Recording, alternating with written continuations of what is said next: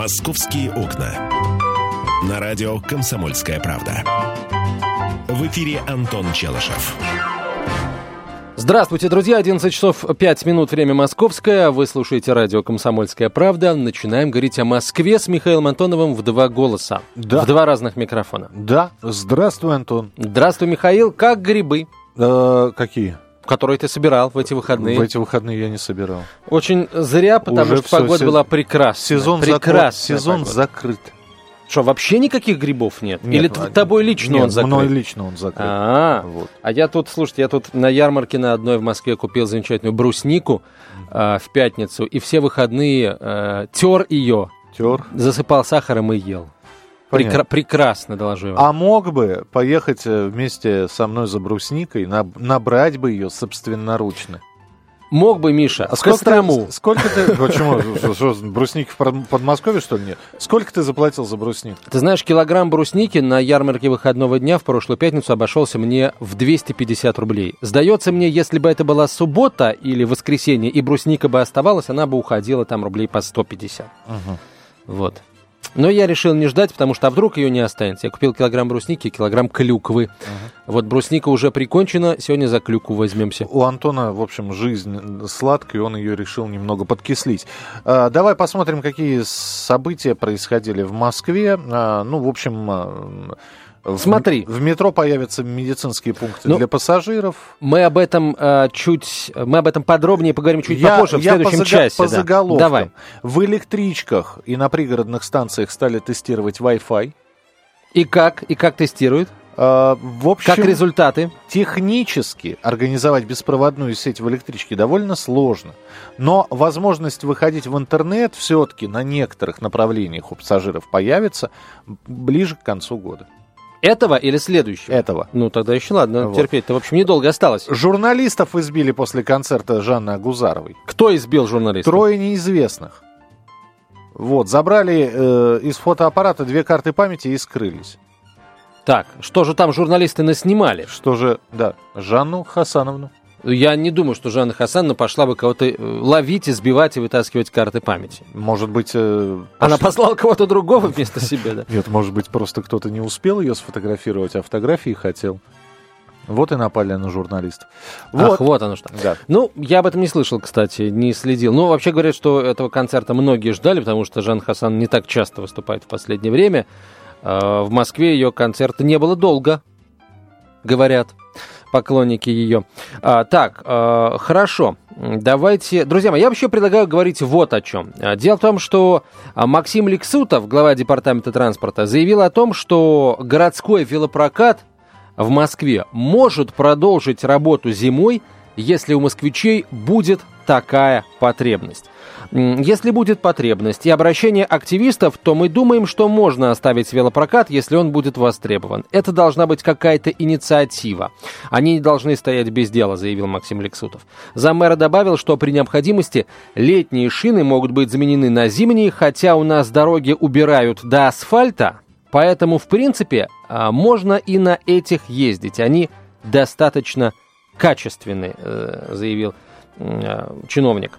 Замглавы департамента Алина Бесимбаева пояснила, что городской велопрокат вообще планируется закрыть с 1 ноября. Мы будем смотреть на статистику. Если мы поймем, что в октябре статистика по-прежнему большая с точки зрения проката, то мы можем и продлить его. Обычно 1 ноября э, условно считается днем, когда погода начинает портиться, и статистика проката идет вниз, заявила госпожа Бисимбаева. По ее словам, все терминалы велопроката зимой продолжат работу, с их помощью можно будет пополнить карту «Тройка» и оплатить парковку.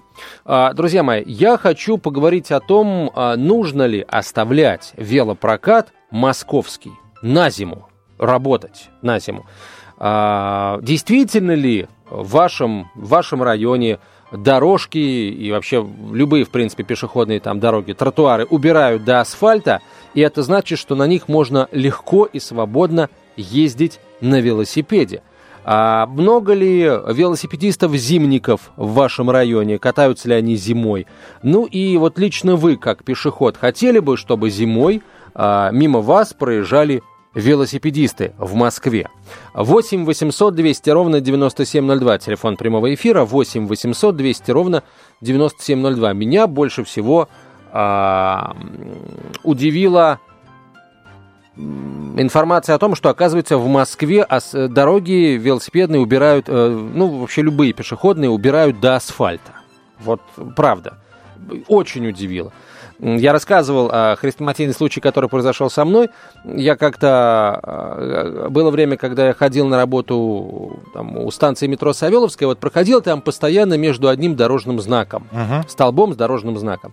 А, ну, летом, понятно, там между мной и дорожным знаком оставалось сантиметров 25. Так. Потом пришла осень, наступила зима, и в один прекрасный, в кавычках, день... Антон не прошел. Да, где-то в конце февраля, в начале марта я со всего маху хряснулся лбом а, об этот а, дорожный знак, потому что толщина наста достигла, вот выела весь этот самый гандикап, который был у меня или у дорожного знака, уже не знаю, у кого он был. И в итоге мой лоб и этот дорожный знак соприкоснулись благополучно. Как-то, поэтому... как-то от велосипедов к жизненным историям мы да, перешли. и поэтому услышать о том, что в Москве, оказывается, все убирается до асфальта, мне несколько удивительно.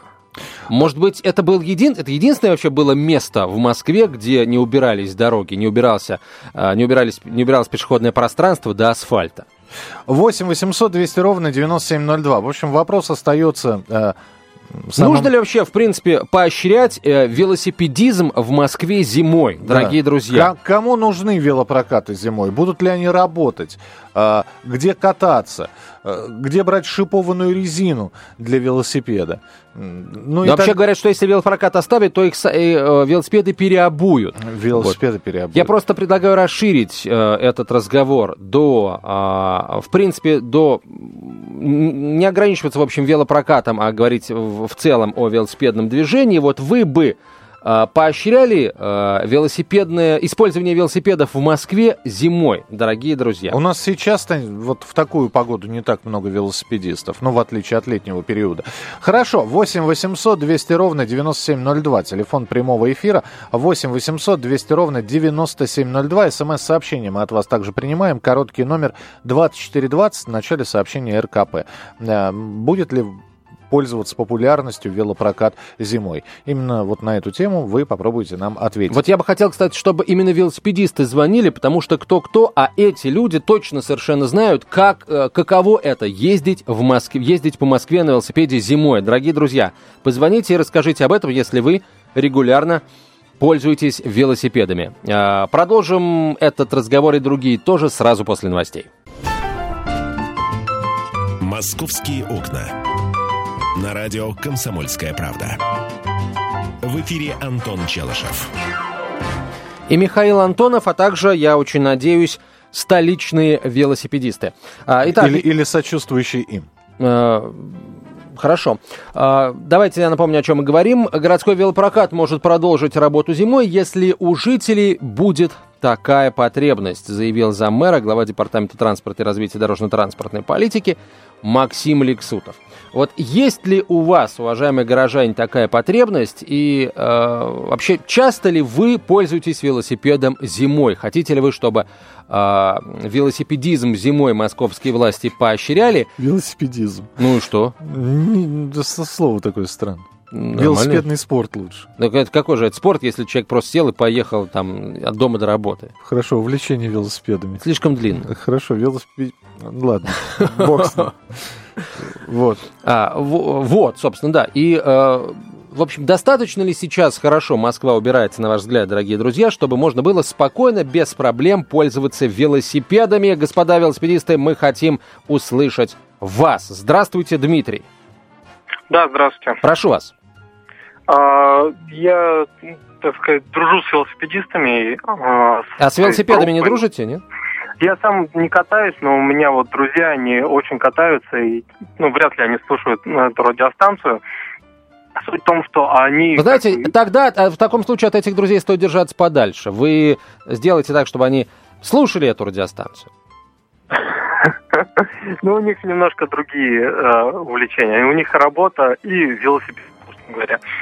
А, суть в том, что они, собственно говоря, никогда не прекращали кататься зимой катались, они на работу ездят исключительно на велосипедах.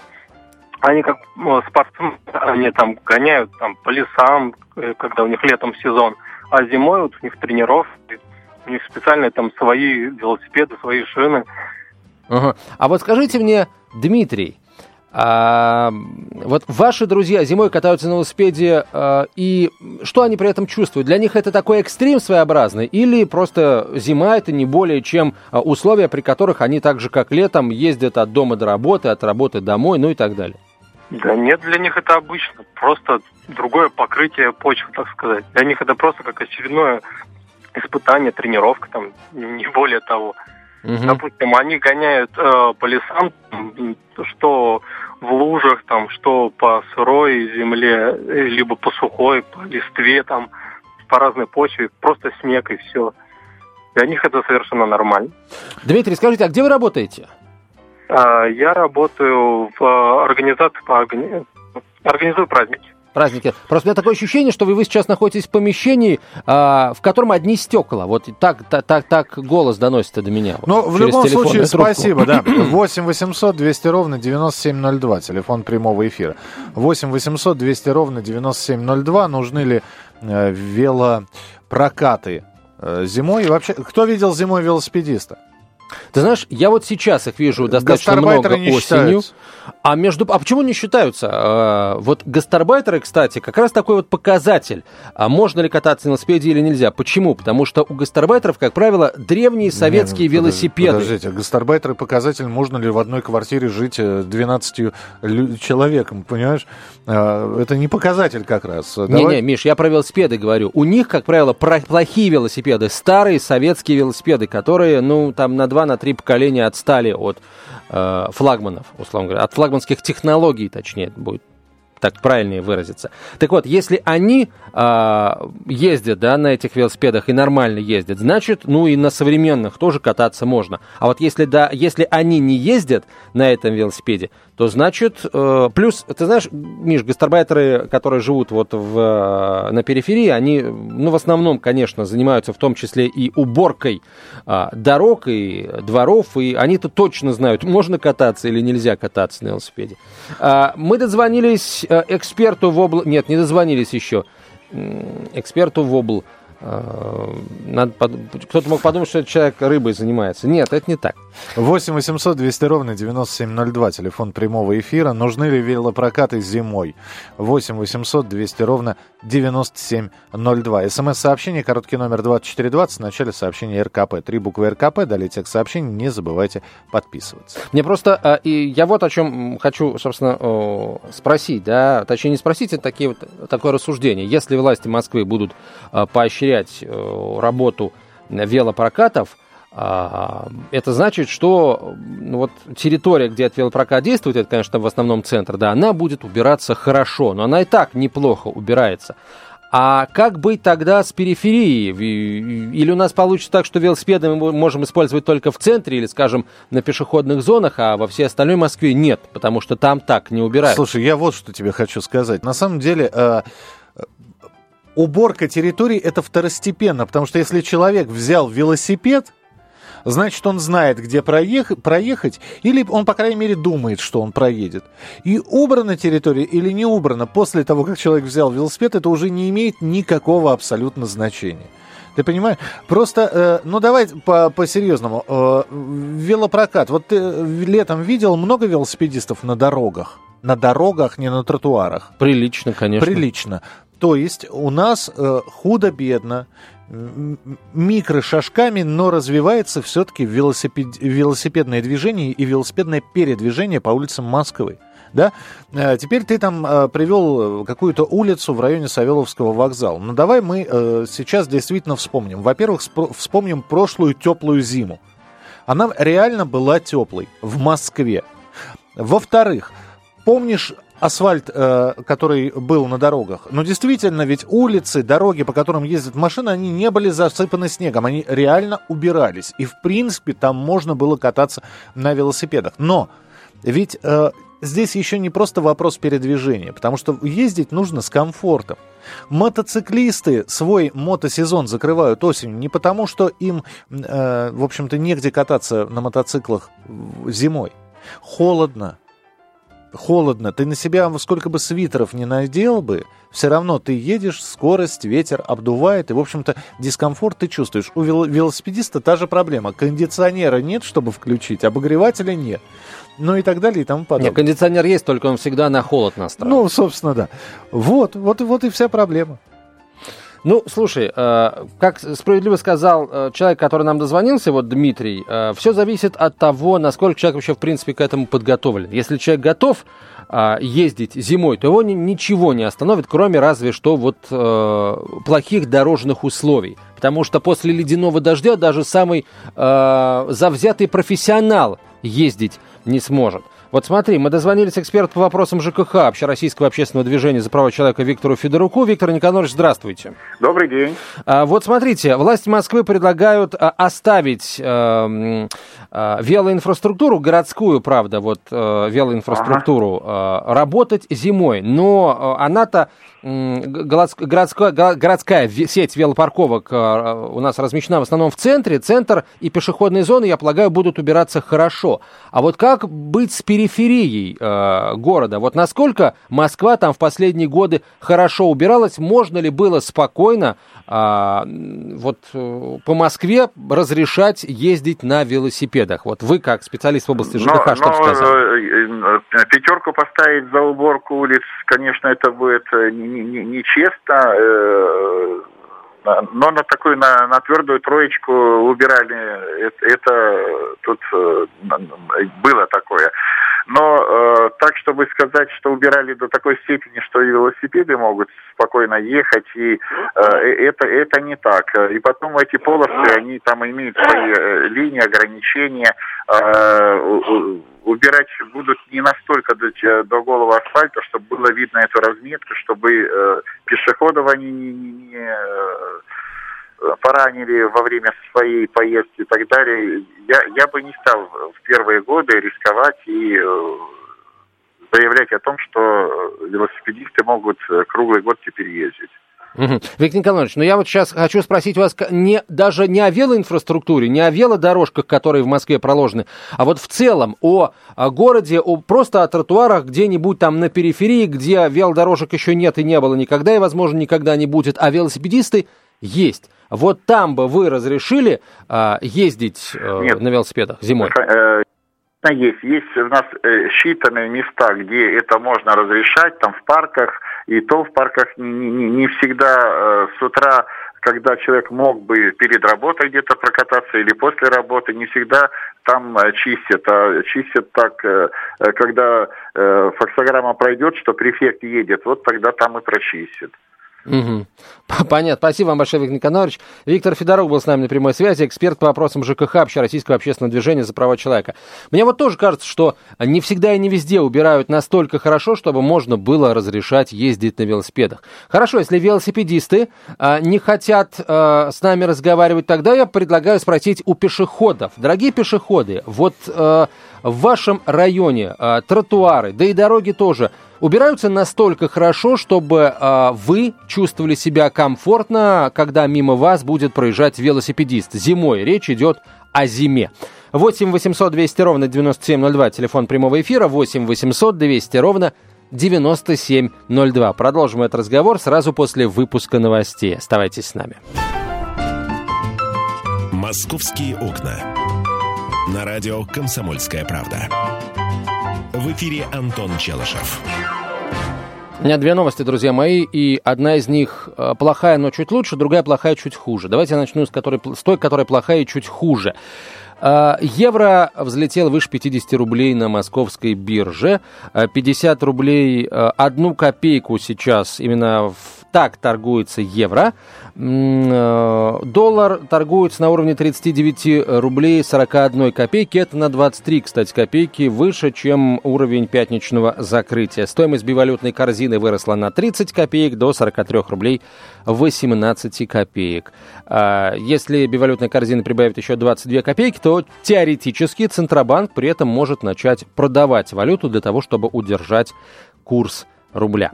А, ну а плохая новость э, получше заключается в том, что матч между э, московским клубом ЦСКА и Мюнхенской Баварией уже начался. Он вообще э, должен был начаться завтра, вечером поздно, но он начался в ночь на воскресенье. Дело в том, что в отель Ридс Карлтон, где разместилась Мюнхенская Бавария, вчера в 20 минут 11 позвонил неизвестный и заявил, что в отеле заложена бомба.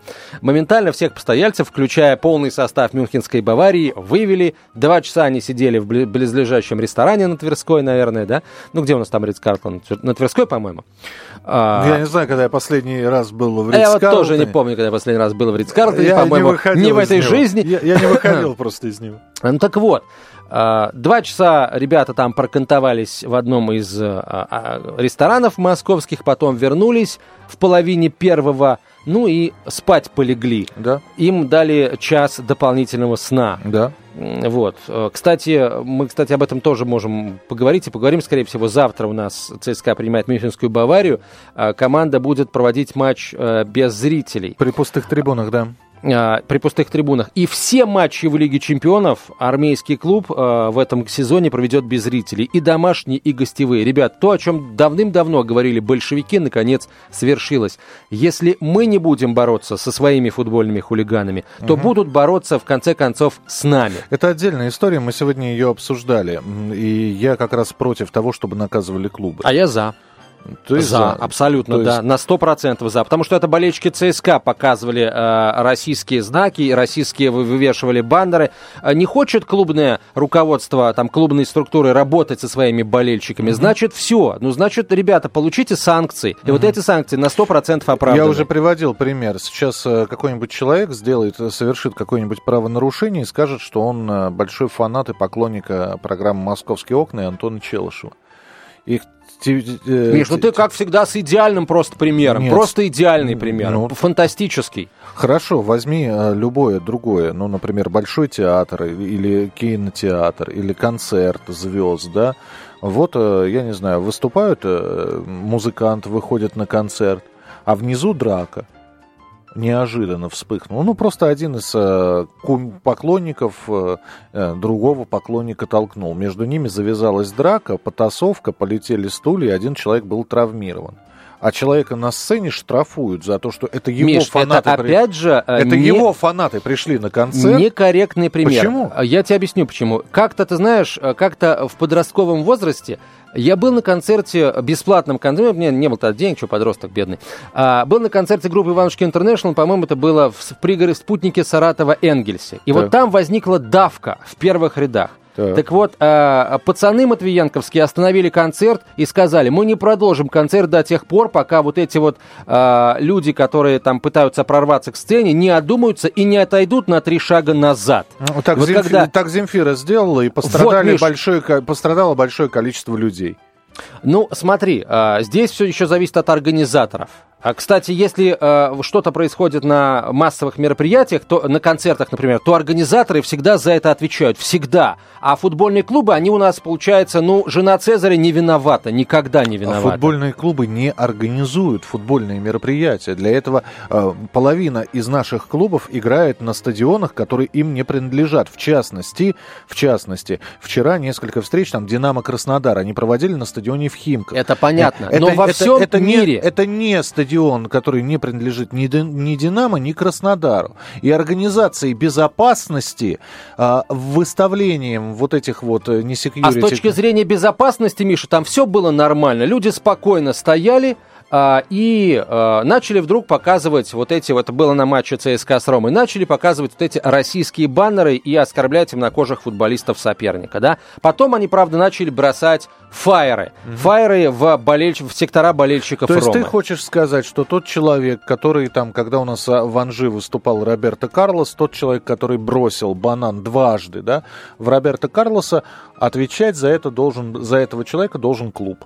А, смотри, если если бы этого человека нашли и наказали Его бы, нашли. Вот, его нашли. Больше не было бананов, во всяком случае, с его стороны. И со стороны э, его, ему А ты знаешь, подобных что его больше не не, было наказали бананов. никак? А вот, видишь, Миш, ты сам ответил на свой вопрос. Так стоп. его не наказали, и поэтому э, Так наказывать-то кто должен? Минуту, подождите. наказывать должны правоохранительные органы. друзья. Да, но... э, тем Но информацию о том, кто это, должны делать клубы. В конце концов, клубы среди своей болельческой среды, в том числе и наиболее агрессивные, должны проводить политику. Да? Антон, ты Или- окончательно запутался. Я еще раз тебе говорю, да, вот есть поклонники, поклонники музыканта, актера, футбольного клуба а, м, и, и так далее. Я просто вот опять же, да, ну вот смотри, далеко ходить не надо. Ну вот какой, какой последний был спортивный скандал?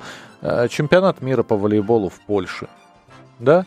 Люди освистали российский гимн жуткое поведение. Вообще это не принято, это, это оскорбление считается. Никто никого не привлекал. Э, Почему-то польскую сборную по волейболу мужскую никто штрафовать не стал. А, Хотя это их зрители были, потому что наши играли с поляками. И все нормально, и все великолепно. Почему, когда мы про футбол говорим, ну да, находятся придурки, и, э, это понятно, что они находятся, что с ними надо бороться. У меня сегодня Катя в утреннем эфире спрашивали, почему в Англии такого нет, почему в Англии и пиво пьют на трибунах, и поют. На что я Катя сказала, что политика вылавливания футбольных хулиганов, она поставлена там на э, поток и действует уже на Абсолютно протяжении- верно. на и клубы, Миша, 35 лет. клубы в этом тоже активно участвуют. Они лишают абонементов таких вот футбольных хулиганов. Только- Не разрешают им присутствовать на матчах со Смотри- своим участием. Смотри, клуб вступает, в, в- британский клуб вступает во вза- взаимодействие с игроком только когда хулиган пойман полицией, только когда ему предъявлено обвинение, и вот после этого уже представитель клуба выясняет все паспортные данные этого человека и запрещает ему посещать мероприятия. То есть клуб вступает в контакт с вот этим вот хулиганом только на той стадии, когда он уже осужден, Это, когда Миш, его поймают. это верно. Но вот представь себе на секундочку, что э, клуб, например, отказывается предоставлять полицию информацию о том, что это за человек. Если пришли к администрации клуба и сказали, вот, вот этот человек, вот его фотография, кто это, ищите в своих базах. Вот я посмотрел бы на клубы британские или немецкие, да, если бы они, например, отказались эту информацию передавать. Антон, это порочная страсть не наказывать э, нарушителей, а наказывать футбольные клубы. Это порочно.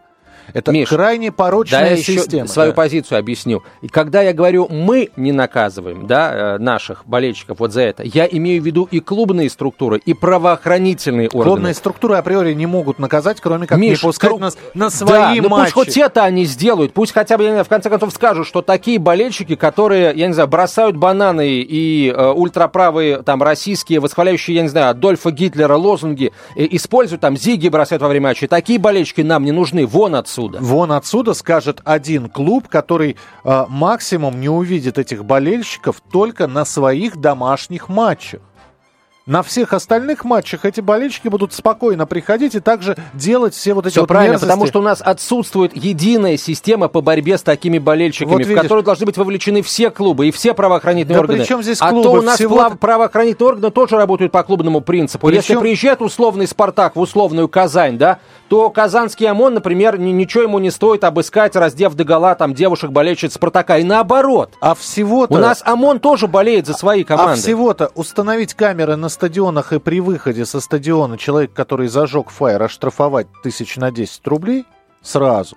Всего-то сделать персональную продажу билетов футбольных по паспорту, и каждый билет это идентификационный номер, и, как- и все будет понятно. Не абонементами, не клубами а, покупать, вот не, чтобы не было никакой персонализации, а все покупать по паспортам. Как это сделано в Великобритании? В общем-то, мы начали уже эту тему. Я думаю, что мы завтра ее будем Вот, продолжать. да, завтра будет день матча. Еще раз, Миш, когда я говорю «мы», я говорю всех нас. И нашу футбольную систему, да, и нашу правоохранительную систему. Мы не делаем ничего. Значит, будут делать за нас. Не Причем забывай про доступными УЕФА способами. Не забывай про провокаторов. Вот человек просто нацепил розу, да, так называется шарф фанатский, нацепил розу Вот, а он на самом деле за ЦСКА или там за, за клуб Амкар не болеет. А он нацепил розу, пошел, совершил мерзость только для того, чтобы клуб наказали. Так вот, Миш, если бы у нас была а, общая система, а, которая бы следила за всеми болельщиками, таких случаев, такие случаи были бы сведены к минимуму. В том числе и там благодаря установлению камер, о которых мы уже очень давно говорим, камер на стадионах. Вот, я думаю, что к чемпионату мира нам, чемпионат мира нам придется что-то делать, потому что мы сейчас так в этом деле завязаны, что замазаны, что случай с ЦСКА, боюсь, не будет последним. Миш, спасибо большое. Пожалуйста. «Московские окна».